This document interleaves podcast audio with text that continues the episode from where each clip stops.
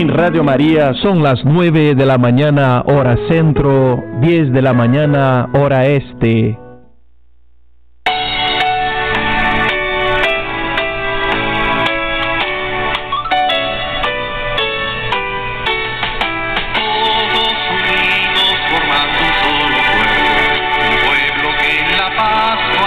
Radio María presenta el programa Magisterio de la Iglesia. Conduce el diácono Franco Foti.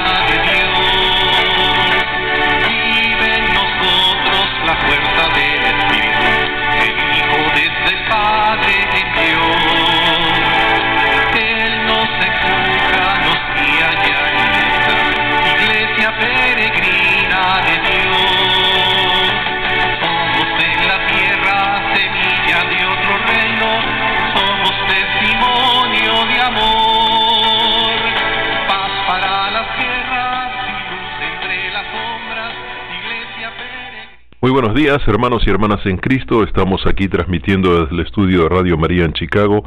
Yo soy el diácono Franco Foti de esta arquidiócesis y me acompaña hoy con mucho gusto nuestra gran amiga Eli Silva. ¿Cómo estás, Eli? Buen día.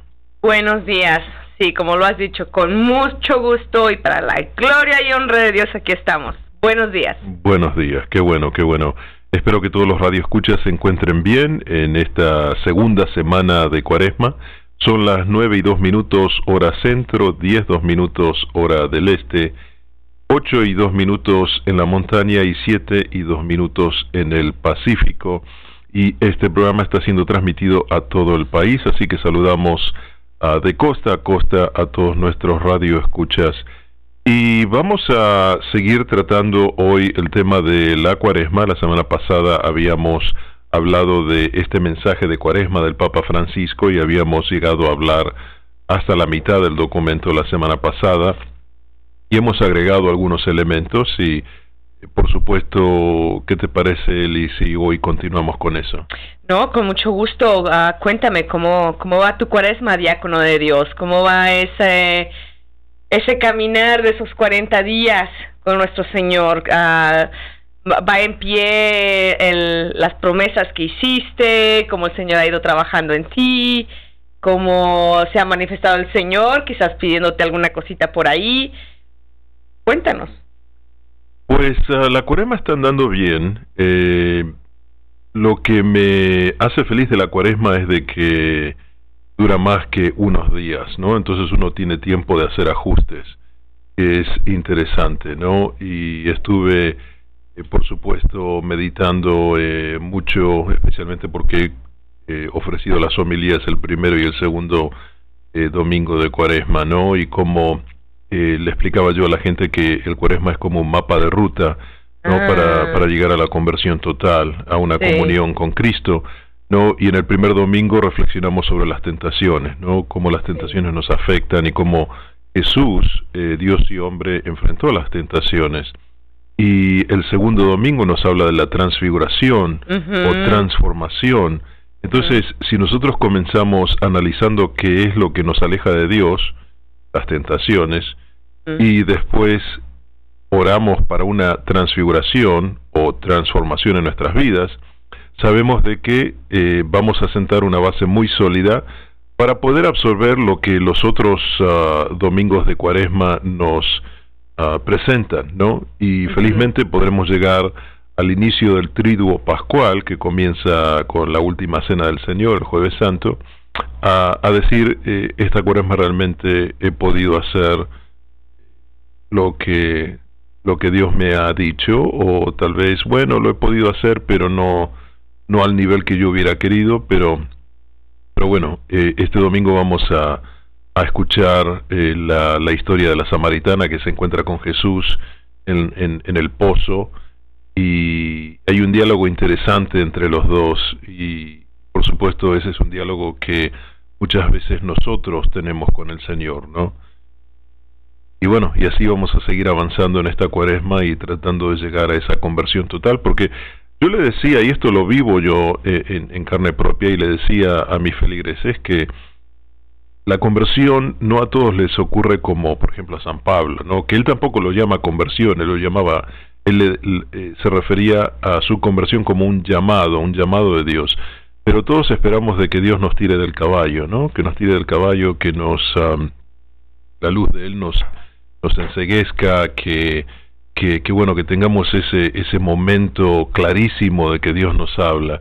Eh, pero no, la conversión es un proceso continuo, la conversión continúa a través de nuestras vidas. Yo pienso que aunque nosotros creemos en Dios y respetamos los mandamientos y vamos a misa y cumplimos con, con todo lo que Dios nos pide, igual nuestras vidas eh, pasan por un proceso de conversión continua o por conversiones menores que nos ayudan a ir avanzando hasta el encuentro con el Padre. Así que, sí, así es como la, la cuaresma me está yendo. Qué bueno, qué bueno. Uh, nosotros los invitamos a ustedes de que si usted ha prometido algo y bueno, usted lo hizo muy bien el miércoles, el jueves, el viernes, llegó el sábado y ya, se fue como con toda la carne asada, la fiesta, se le olvidó la cuaresma, ¿no? Y el domingo se desanimó porque dijo, no, pues ya rompí, ya tomé soda o, o, o, ya usted hizo algo que prometió que no lo iba a hacer. Bueno, la buena noticia es de que usted puede retomarlo. Por supuesto. Así sea un día antes de que termine la cuaresma. Usted ofrézcaselo al Señor, regrese, pídale al Espíritu Santo. Dígale, aquí vamos otra vez, Espíritu de Dios. Dame ese soplo de vida que me ayude a cumplir lo que yo necesito hacer con Dios Padre, ¿no? En, durante estos 40 días. Eso es importante, no darnos por vencido. A todos nos pasa de que ya fallamos un día, nos desanimamos, nada. Lo volvemos a intentar en el nombre de Jesús y vamos para adelante. Uh, una de las uh, una de las situaciones acerca de mí en esta cuaresma, yo les cuento a todos ustedes, es de que uh, el Señor me ha ido mostrando, ¿no? Eh, en, en mi corazón aquellos aquellas imperfecciones que se van dado por consecuencia de la vida, ¿no? Y por mi propia desobediencia. Y eso me, me ha dolido porque él cuando me lo mostró, lo mostró por medio de una clase. Yo estaba asistiendo a una clase y el profesor leyó una cita bíblica y yo sabía que el Señor me estaba hablando a mí y me fui a, a, casa a dormir y me iba dando vuelta eso, ¿no? Y dije, ¿cómo es posible que, que eso me está pasando a mí? Pues sí, ¿no? Yo lo tengo ahí en el corazón y entonces eh, eh, eh, es, es lo que hace el Señor, ¿no? Durante esos 40 días en el desierto. Nos muestra el desierto que tiene aridez, tiene, estoy segura que alacranes y serpientes y peligros, ¿no? Y no, por eso no nos gusta apartarnos al, al, al silencio y al desierto, porque el Señor, tal y como se encontró con la samaritana al mediodía, donde hacía más, más calor, el Señor le revela a ella su vida, ¿no? Entonces es lo que hace el Señor con cada uno de nosotros cuando tiene ese encuentro entre los dos y, y bueno, a, a, mí me lo mostró precisamente esta semana, fue el lunes, y, nada, eh, no he dejado de orar y yo digo, Señor, si tienes razón y no me gusta y perdóname y, ayúdame, ¿no? Ayúdame a cambiar ese, eh, eh, esto que me estás mostrando porque puede hacerme daño a mí y, y como consecuencia a mis hermanos, ¿no? En las actitudes, en las palabras. Así es de que uh, sí lo veo con un poco de uh, incomodidad, pero con mucha esperanza. Porque si el Señor lo muestra es porque el Señor está dispuesto a, a, modificarlo, a cambiarlo, a purificar el corazón, a, a sanar las heridas internas en mí y en aquellos que quizás yo he herido. Y, esto ayuda a, al mundo entero, ¿no? Una persona que, que, que, que permite que el Señor trabaje en sí eh, el Señor se muestra por medio de, de, la persona hacia los demás y de los demás hacia nosotros. Así es de que uh, permanezcamos en esa esperanza, en esa vida de que el Señor nos muestre, dejémonos tocar por el Señor, uh, duele cuando Él nos toca, pero también es hermoso porque así como son 40 días de cuaresma, los que estamos ahí con el Señor en ayuno, en oración, ah, no tenemos que, que despegar la vista del objetivo, ¿no? Que es la Pascua, la resurrección de nuestro Señor Jesucristo. Y poder tomar ventaja de todas estas bendiciones en nuestra vida para nosotros y nuestros hijos, nuestras familias. Entonces, con, esa visión de, de, una esperanza en la resurrección, que son 50 días los que celebramos después de la, de la Pascua, son más días de que celebramos de la Pascua, la celebración de la resurrección, uh, más que 40 días de la cuaresma, ¿no? Entonces ahí hay, hay un simbolismo que nos habla acerca de la importancia de tenemos sed, pero ay, cuando tomamos agua, ¿no? Es rico y bueno, podemos una vez más tener un inicio con el Señor para bendecirnos por los días por venir. Sí, muy bien, muy bien, muy bien. ¿Y qué te parece, Eli, si comenzamos este programa eh, o continuamos más bien este programa con una reflexión? Claro que sí, claro que sí. Los invitamos como siempre a que oren, mediten, recen, hablen con su Señor por medio de la palabra. Y el tema de composición el día de hoy es del Evangelio de Juan, 17 en adelante. Así habló Jesús, y alzando sus ojos al cielo, dijo, Padre, ha llegado la hora, glorifica a tu Hijo para que tu Hijo te glorifique a ti. Y que según el poder que le has dado sobre toda carne, de también vida eterna a todos los que tú le has dado. En esto consiste la vida. En esto consiste la vida. En, que, en que te conozcan a ti, Dios Padre, el único Dios verdadero y al que tú has enviado Jesucristo. Yo te he glorificado en la tierra, llevando a cabo la obra que me encomendaste realizar. Ahora, Padre, glorifícame tú junto a ti, con la gloria que tenía a tu lado antes que el mundo fuese. Palabra de Dios. Alabamos, Señor. Muy buena lectura eh, del Evangelio de Juan.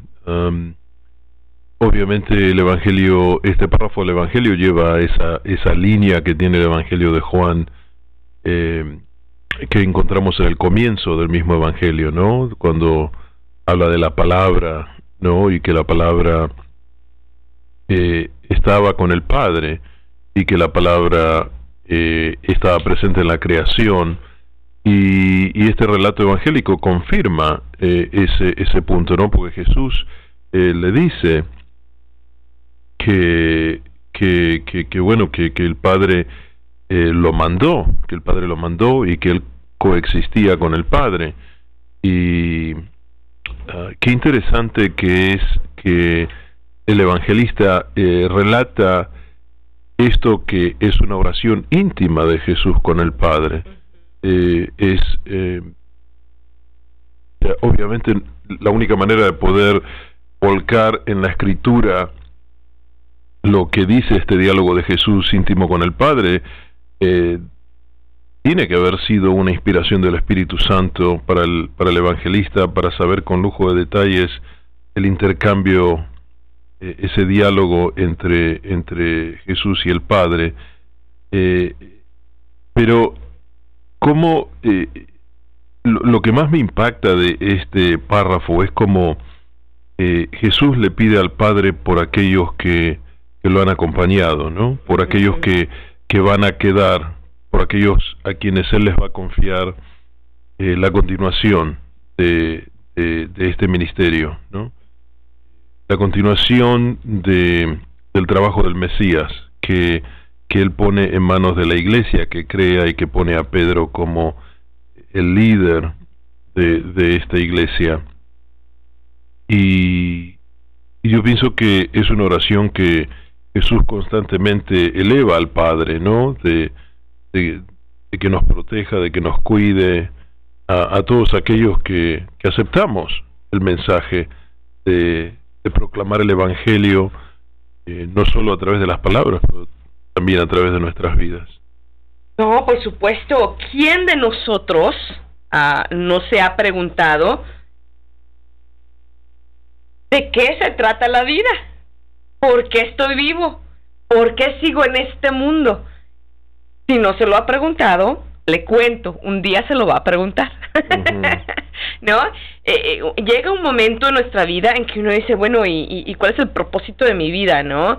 eh, porque uno llega a comprarse el carro, uno llega a tener el puesto en el trabajo, uno llega a tener un esposo o esposa, uno llega a tener amigos, una posición social, académica, uh, espiritual, y, y, como que seguimos buscando algo, ¿no? Como que decimos, bueno, uh, decimos, voy a ser feliz cuando me case, voy a ser feliz cuando esto, voy a ser, feliz cuando viaje.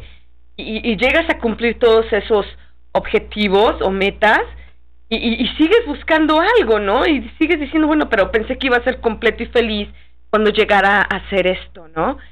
Uh, cuando yo me encontré con esta cita bíblica un, tiempo atrás en mi vida, uh, yo dije, wow, ¿no? E, e, el Evangelio de hoy nos dice, o el Evangelio que, que leímos hoy, dice, en esto consiste la vida, en que te conozcan a ti, Dios Padre, ¿no?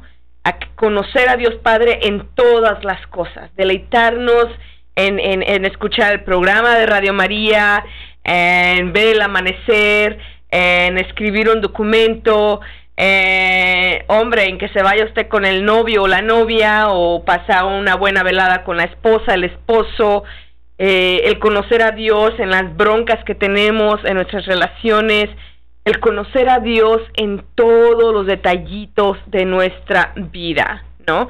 Incluso en el pasado que, ha, que, que ya pasó, valga la redundancia, uh, nosotros podemos preguntarle al Señor, ¿a dónde estabas cuando esto me pasó?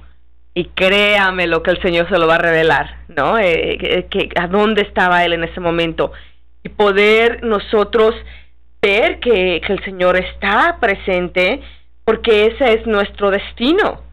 Y la vida eterna no es cuando, no, no, no inicia cuando nosotros partimos de este mundo, quiero decir, cuando nos morimos. La vida eterna ya está aquí y ahora ya decide, ya decidimos nosotros qué camino escoger para llegar a la puerta que vamos a abrir, para lo que sigue la eternidad después de que vamos a morir de este mundo, partir de este mundo, ¿no? Ya sea que abramos la puerta para ir por la eternidad con Dios, o ya sea que abramos la puerta para ir al infierno, ¿no? Con, ya sabemos a dónde. Entonces, y esa es elección de nosotros conforme a nuestros actos.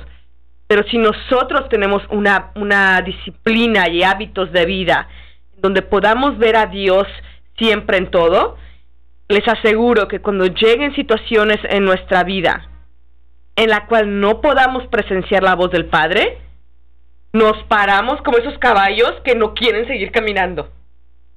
Y se paran, ¿por qué? Porque esa no es la presencia de Dios.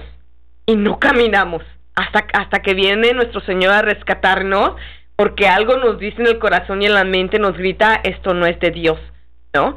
Y, y, y nos resistimos a, caer en la tentación, a, seguir teniendo una doble moral, a, a, no presenciar la, a Dios esencia en nosotros, ¿no? Porque esa, esa es, en eso consiste la vida, dice Jesús, que conozcas al Padre. ¿Para qué? Para irnos entrenando y llegar al momento que partamos al lugar del Señor y abramos esa puerta y digamos, lo logramos, ¿no? Y reunirnos con nuestros seres queridos. Sí, um, conocer al Señor eh, es, es un trabajo que nos lleva toda la vida, ¿no? Eh, y a veces eh, ocurren cosas en este mundo que nos que nos ciegan de alguna manera, nos enseguecen. Sí. Y um, me contaron un, un, un, un, chiste esta semana que pienso que viene al caso, así que lo voy a compartir con, ah. con la audiencia. Eh, dicen que una persona que trabajó toda su vida con computadoras ah. eh, fue a, al encuentro con Dios. O sea, había terminado su ciclo en esta vida y fue al encuentro del Señor. Entonces el Señor le dice, mira, eh, voy a darte eh, dos opciones, el cielo o el infierno. Tú eliges, pero eh, quiero que pases cinco días en el cielo y cinco días en el infierno y después tú me dices dónde te quieres quedar. Entonces este señor programador de computadoras dice, ok, muy bien, entonces primero pasa al cielo y ve que en el cielo hay eh, un bello campo con montañas y arroyos y un espectáculo de, de, lugar, ¿no? El clima perfecto, todo muy tranquilo. Bueno, muy bien.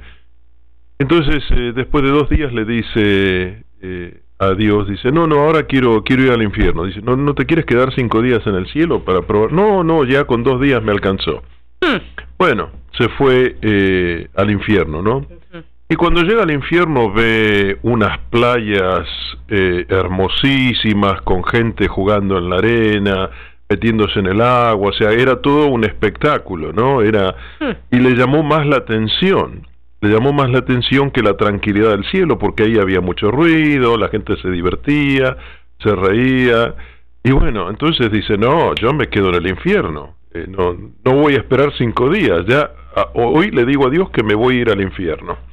Oh. Entonces, eh, el Señor vuelve al encuentro con Dios y le dice a este, le dice este programador de computadoras a Dios, eh, ya decidí, me quiero ir al infierno. Eh, dice, ¿estás seguro? Sí, sí, sí, sí, no, no, me gustó, me encantó el infierno, me encantó. Dice, bueno, está bien. Entonces, llega al infierno y encuentra un desastre, ¿no? O sea, el infierno como todos lo imaginamos, ¿no? Dolor, fuego, cadenas, gente gritando, ¿no? Entonces, uh, él dice, pero no puede ser, me mandaron al lugar equivocado, entonces le manda un mensaje a Dios diciendo, ¿cómo puede ser que me mandaste al infierno si cuando me mandaste para ver cómo era, para pasar cinco días, había unas playas, había gente gritando, este, eh, de la risa, la alegría, jugando en la playa. Dice, ¿y, dónde está todo eso? Dice, no, eso era el salvapantallas. Oh, wow, wow. Al programador de computadoras. ¿eh? Mira que, que, tienes tanta razón. Eh, ah, me ha gustado y, gracias por compartir el hecho de que nosotros tenemos un tipo de estamos ciegos una ceguez que no nos deja ver muchas veces uh, cuál es la voluntad de Dios en nuestras vidas para con tal situación, ¿no? Y, y, este, me gusta que dijiste, todos necesitamos ser tumbados del caballo. Por lo regular, una persona que tiene ceguez o cuando tenemos cierto tipo de ceguez, nos cerramos y, nos aferramos a que esto fue lo que yo aprendí y esto es así y esto soy yo y, y tienes que aprenderlo, ¿no? Y viene el Señor y te tumba del caballo y te duele. ¿Por qué? Nos sentimos humillados. Pero la palabra humildad viene de ahí. Es de que, y, en la cuaresma somos invitados a esto, ¿no? A que el Señor abra nuestros ojos, que nos permita ver como permitió al ciego ver, ¿no? Que nos permita escuchar, que nos permita ser humildes. Ah, ¿Cuántas veces no hemos escuchado tantas cosas que son mentiras y las hemos creído por años? Y, nos aferramos a eso hiriendo a otras personas que, bueno, yo creo que son los que son inteligentes se, se alejan de nosotros, ¿verdad? Y dicen, quédate con tu ignorancia. Ah, pero eh, la, la, la riqueza que tenemos en esta oportunidad de cuaresma, de pedirle al Señor que, quite la ceguez de nosotros, porque nos podemos dejar llevar por aquello que nos seduce. Y mira que te va a seducir aquello que tú necesitas en ese momento. Así es de que si usted está pasando uh, por una situación de carencia emocional, o uh, la tentación va a ser en, en, en ese aspecto. Si usted está pasando por una situación o carencia económica, agárrese porque ahí van a venir las ofertas grandes y son unas tentaciones que uno se pone a, a pensar y a preguntar, ¿esto es la voluntad de Dios? ¿Esto es lo que Dios me está mandando porque estoy rezando? Y ahí es donde tenemos que doblar rodilla y orar al Señor en el nombre de Jesús que nos ayude a ver. Hay un salmo que, que, me gusta mucho orar que dice, ah, Señor, ah, revisa mi corazón. Y si ves que, mis, ah, que, estoy, que, que no estoy, eh, si ves que está errado, endereza mi camino. ¿no? Te doy permiso de que endereces mi camino. Y dice otro salmo, no permitas que mi pie tropiece. No permitas, ayúdame, ¿no? Entonces, en momentos de ceguez, de confusión, de no estar seguro, no de un paso, no conteste, quédese quieto, quédese en silencio y deje que el Señor obre y actúe. Él va a contestar tarde o temprano y nos va a quitar esa ceguez como se la quitó a, a, Pablo, ¿no? Después de que lo primero nos tumba del caballo. O sea, que nos, nos, sentimos humillados, nos sentimos que perdimos algo que teníamos, ¿no? Y de repente viene una ceguez que, que, que, que nos duele y que nos trae angustia, y, pero algo en el corazón nos dice que es el Señor que está presente. Y, y, y Él quita por fin la ceguez y nos permite servirle con un corazón contrito en el Señor Jesús. Así es de que gracias por compartir eso, porque creo que es de suma importancia saber que en los momentos de dificultad, de ceguez, de confusión, necesitamos mantenernos firmes en el Señor. Si usted cae en la tentación, levántese, sacúdese y vamos a empezar otra vez. Pero no tenemos que olvidar que pertenecemos al Señor, pertenecemos a Dios y Él pertenece a nosotros y no estamos solos. Así es de que... Sí, por supuesto, y, y la historia, aunque eh, es, graciosa, eh, tiene mucha verdad, porque las tentaciones son como ese salvapantalla de, de la computadora, ¿no? Cuando las computadoras se van a dormir, como se dice comúnmente, muestran estas imágenes ah, formidables, ¿no?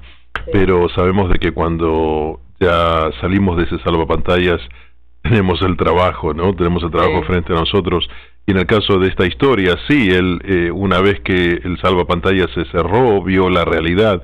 Entonces las tentaciones son esos salvapantallas, porque una vez que atravesamos por la tentación, o sea que nos rendimos al pecado, encontramos la miseria.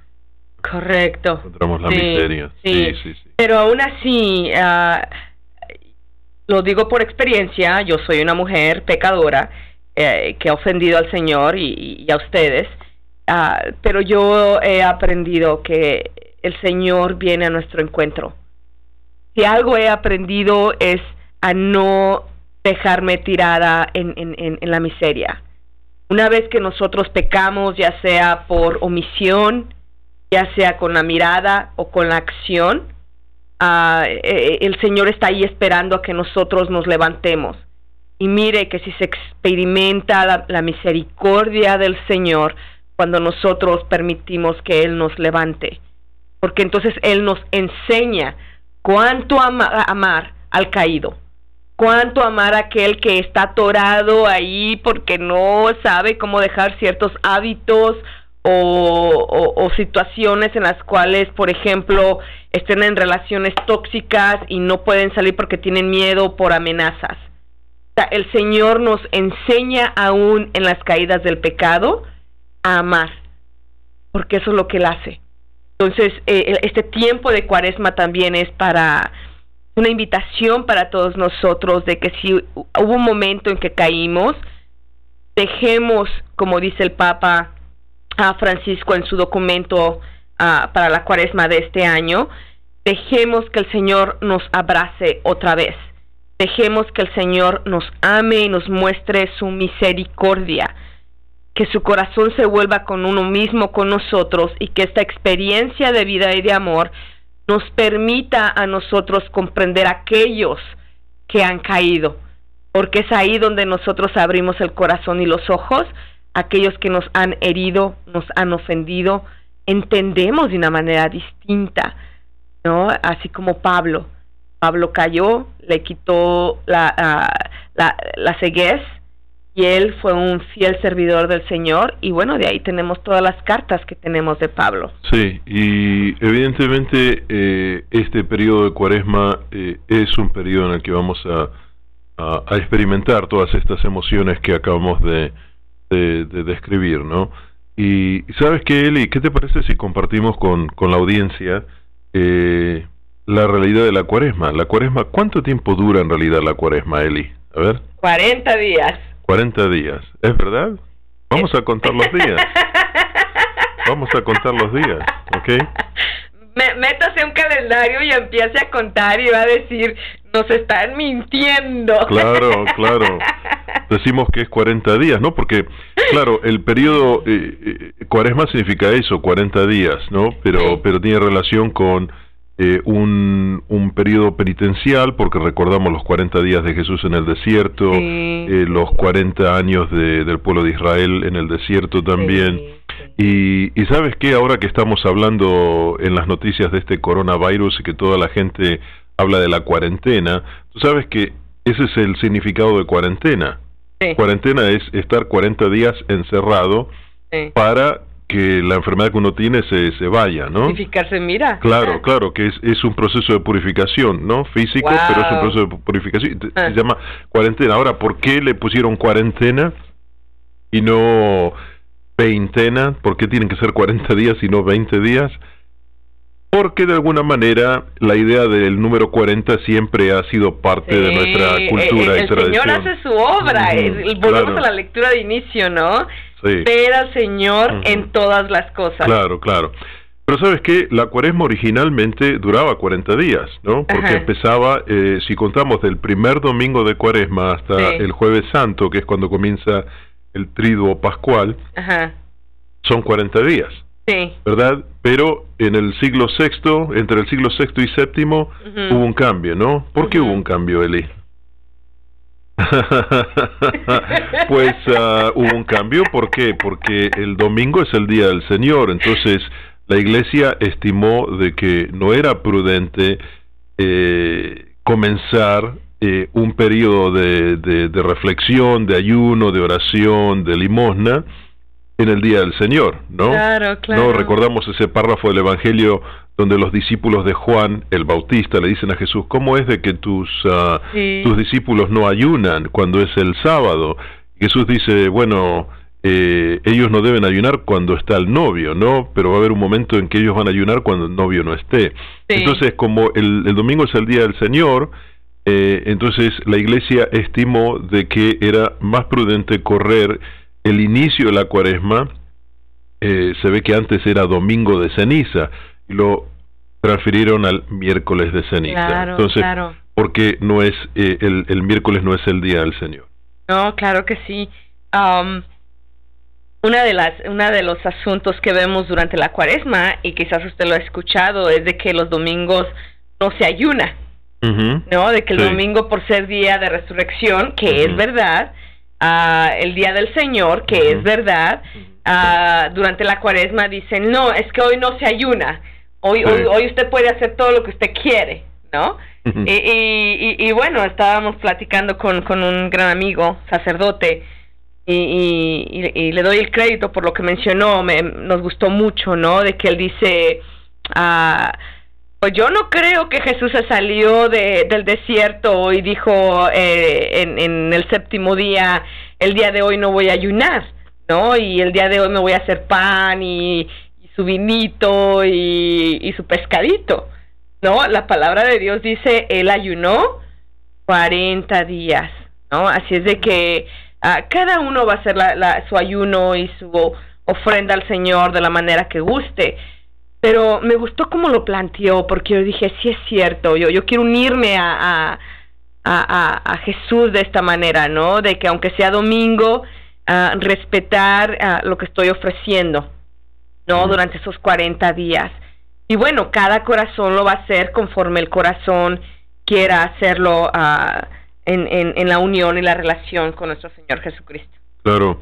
Así que bueno, eh, ya hemos aclarado, ¿no? La cuaresma en realidad no es 40 días, representa 40 días, pero si los contamos no son 40 días, pero ¿qué son 43 días, no? Si, si podemos ayunar y hacer sacrificio por 40 días, ¿qué son 43, no? Tres días más.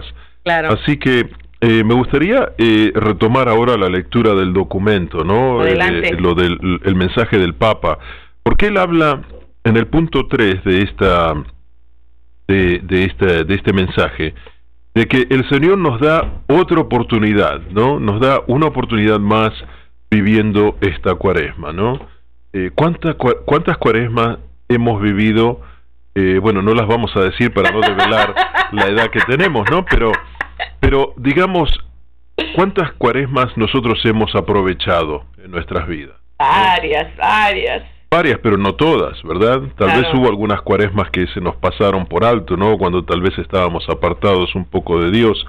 Pero eh, el Papa dice que el hecho de que el Señor nos ofrezca una vez más un tiempo favorable para nuestra conversión, nunca debemos darlo por supuesto o por garantizado, como se dice aquí. Esta nueva oportunidad debería suscitar en nosotros un sentido de reconocimiento y sacudir nuestra modorra. ¿Entiendes, Eli, lo que es la modorra?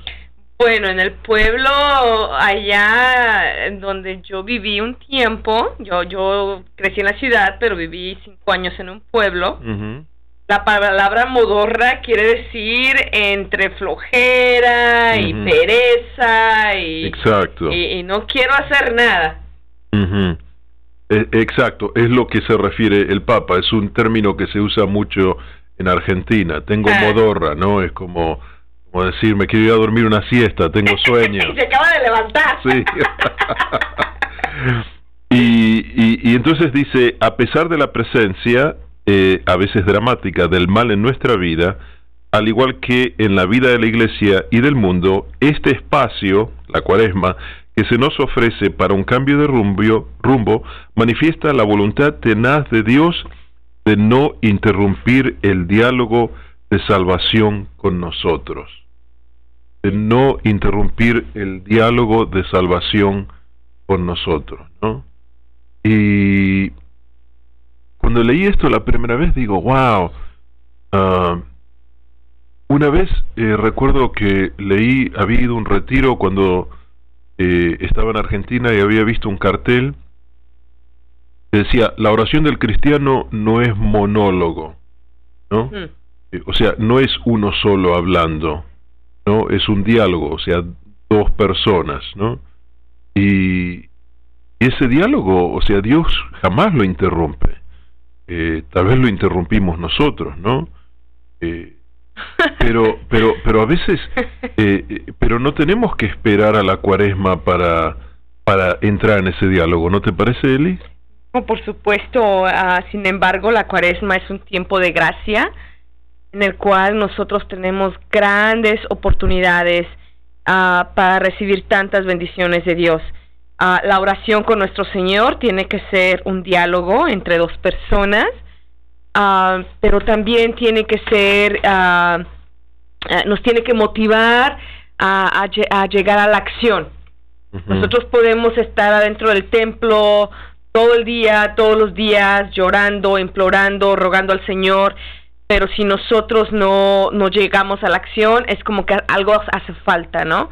La acción nos tiene que llenar de luz, ah, de ideas y de una convicción para poder llegar a la acción teniendo la plena confianza y fe en nuestro Señor. Muy bien, eh, gracias Eli por esa contribución. Vamos ahora a ir a una pausa y vamos a regresar muy pronto con este programa El Magisterio de la Iglesia. Hoy estamos hablando de la cuaresma y regresamos eh, después de este espacio musical. Gracias.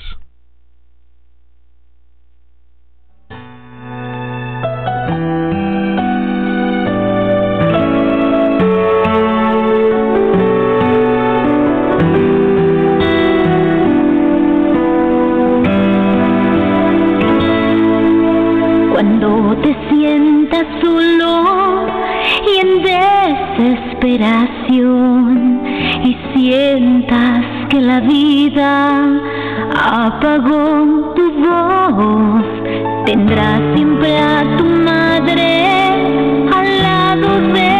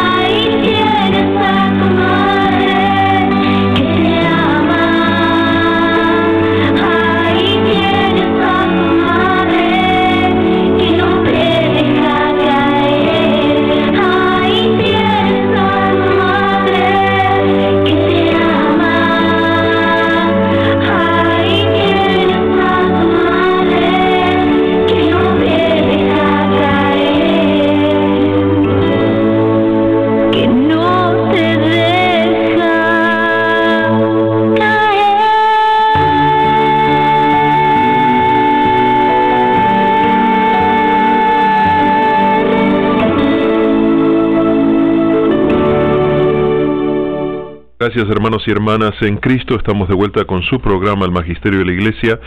Eh, soy el diácono Franco Foti de la Arquidiócesis de Chicago y me da mucho gusto que me acompañe mi gran amiga Eli Silva. Ella es instructora del Instituto de Liderazgo Pastoral de la Arquidiócesis de Chicago y me da mucho gusto que ella viene a compartir con nosotros su tiempo y su talento eh, para que todos nosotros tengamos una visión más amplia de Dios.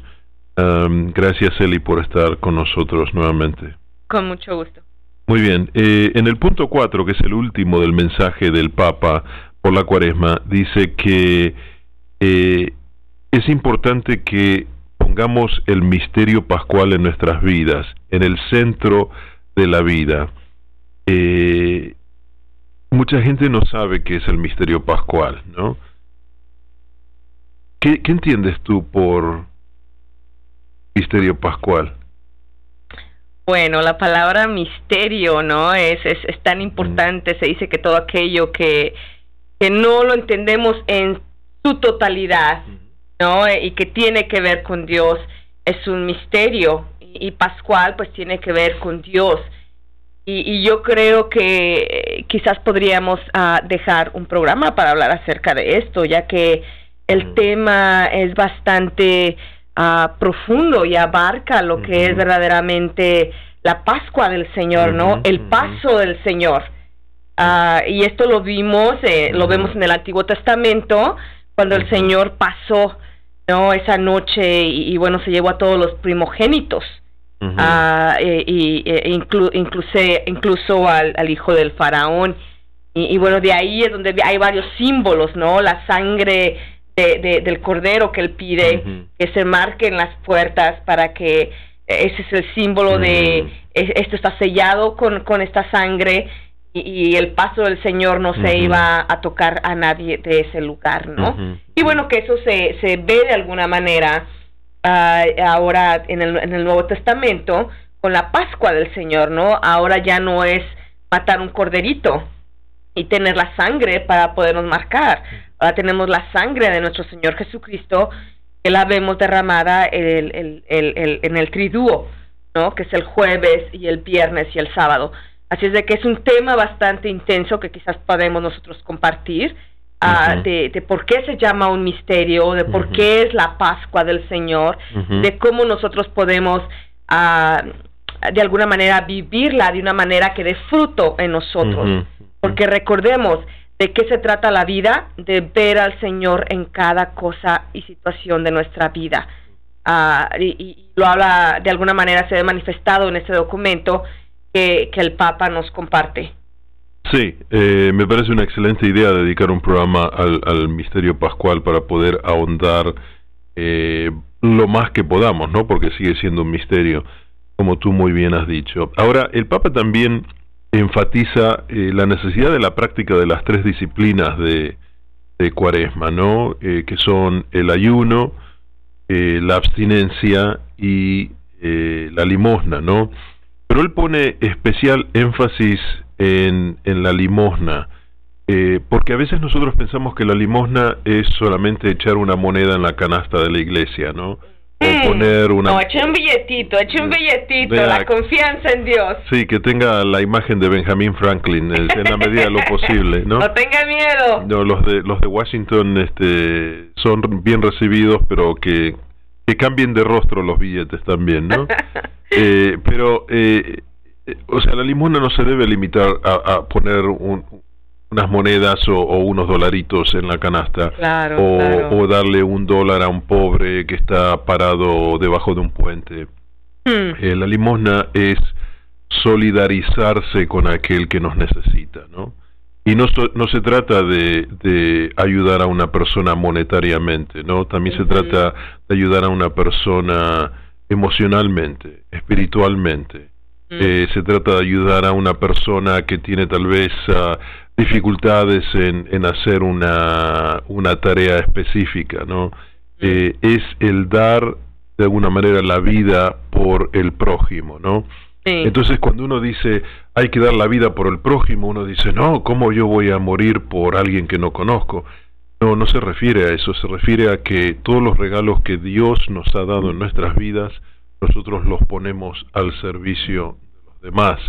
Entonces, eh, esa es la verdadera disciplina de la cuaresma, es volcar todo nuestro ser en, en el servicio a los demás.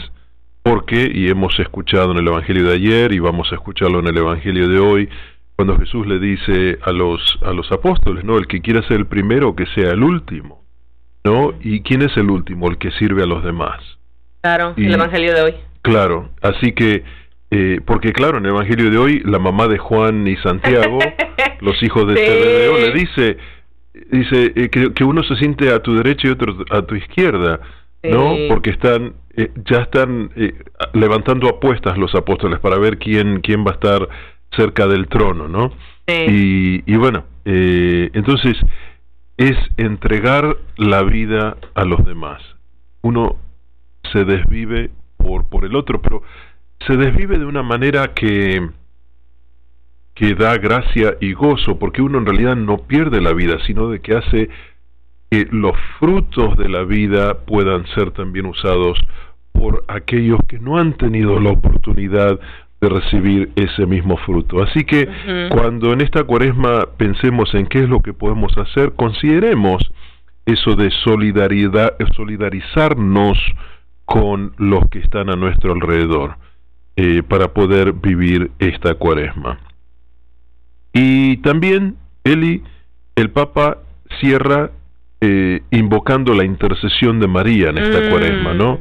Y, y durante la cuaresma me da la impresión que mucho en María no pensamos hasta el momento de el, el domingo de Ramos, ¿no? Cuando mm. hacemos la lectura de la Pasión en las misas y, y, leemos de que bueno que María estaba al pie de la cruz, no mm. como que en, en este periodo de Cuaresma no pensamos tanto en María, pero ella está presente. Entonces, ¿cómo podemos traer a María eh, dentro de esta espiritualidad cuaresmal, Eli?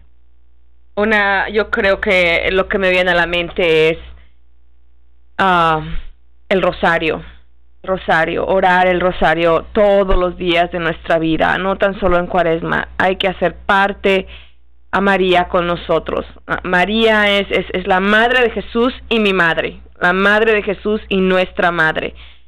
Y, ella siempre va a interceder por nosotros, ¿no? El, primer milagro uh, escrito por Jesús, uh, pues Jesús no estaba muy interesado en hacer el milagro, uh, pero María dijo, hagan lo que él dice, ¿no? En otras palabras, hijito, lo, vamos, a interceder, vamos a interceder y hacer algo por ellos, ¿no?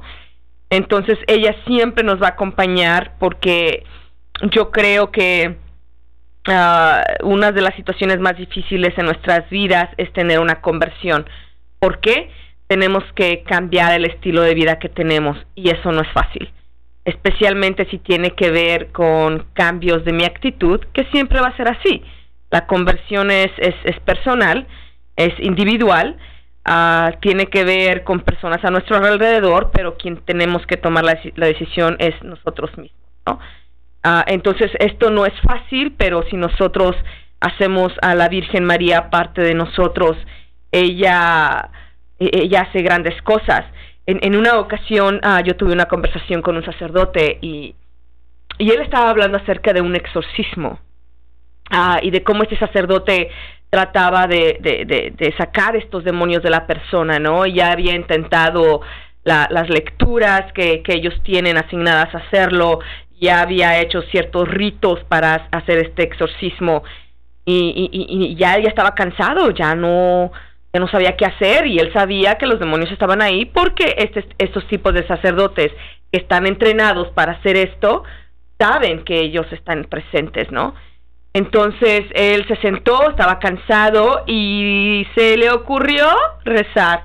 Dios te salve María, llena eres de gracia, el Señor es contigo y dice que escuchó cuando dijeron los demonios, ahí viene María, vámonos, ¿no?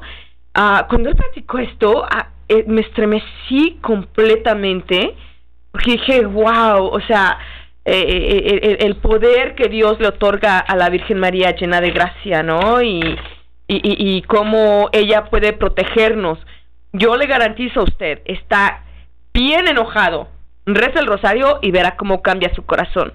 Está lleno de angustia, de dolor, reza el rosario y verá cómo cambia su corazón. Tiene miedo porque se equivocó o se metió en un asunto que no tuvo que haberse metido. Reza el rosario, haga presente a la Virgen María y verá cómo todo cambia. Porque ella intercede ante el Hijo, ante el Padre y el Espíritu Santo, porque ella es la esposa de Dios, la madre de Dios, la hija de Dios y ella intercede por nosotros. Así es de que oremos el rosario por nuestras familias, nuestros padres, nuestros hijos, por nosotros mismos. Y, veamos, dejemos, dejemos que nuestro corazón vea como esta mujer llena de gracia, pero también llena de valor, interceda por nosotros. Ah, los invito a que lean el Magnificat que está en Lucas ¿no? Eh, nosotros leemos el Magnificat y usted ahí descubre la personalidad de una mujer valiente, porque en aquel entonces la mujer número uno no hablaba, y si hablaba no se le tomaba en cuenta.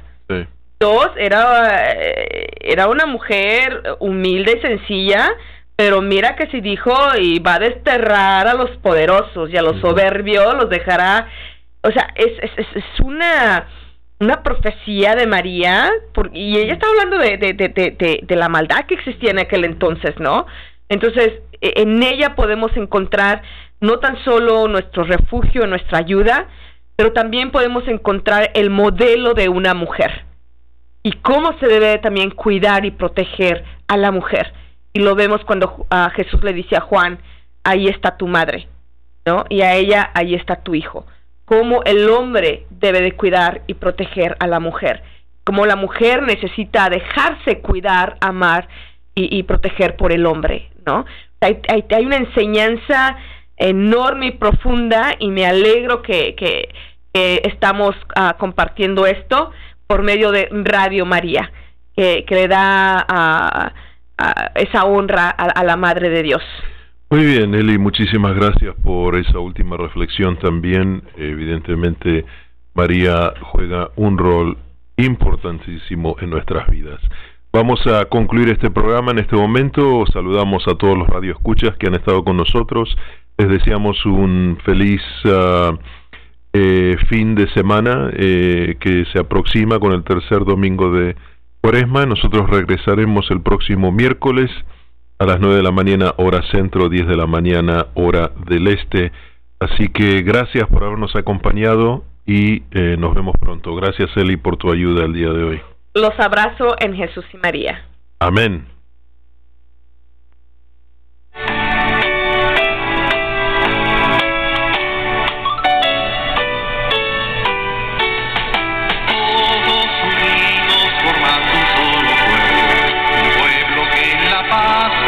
Radio María agradece su amable sintonía en este su programa Magisterio de la Iglesia. Condujo el diácono Franco Foto.